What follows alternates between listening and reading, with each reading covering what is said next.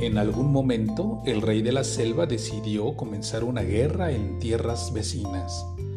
Deseaba extender su reino y gobernar en lugares más extensos.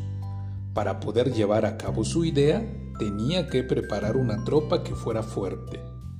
Dio la orden de reclutar a todos los animales habitantes de su reino.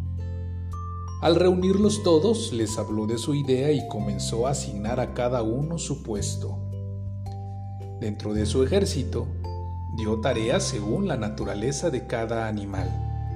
Escogió al elefante para encargarse de llevar las armas en su lomo fuerte y amplio.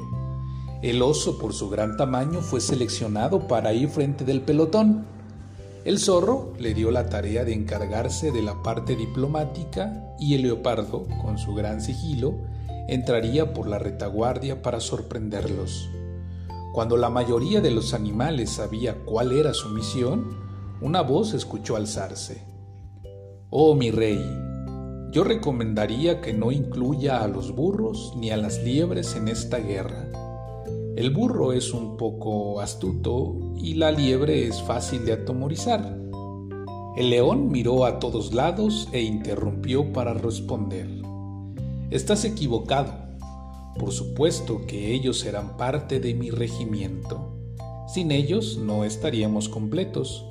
El burro será quien asuste al enemigo con sus rebuznos y la liebre, por su rapidez, será quien entregue el correo. Moraleja. Hasta una desventaja se convierte en virtud cuando es bien utilizada. Buenas noches Dana. Buenas noches Iker. Buenas noches, Naye.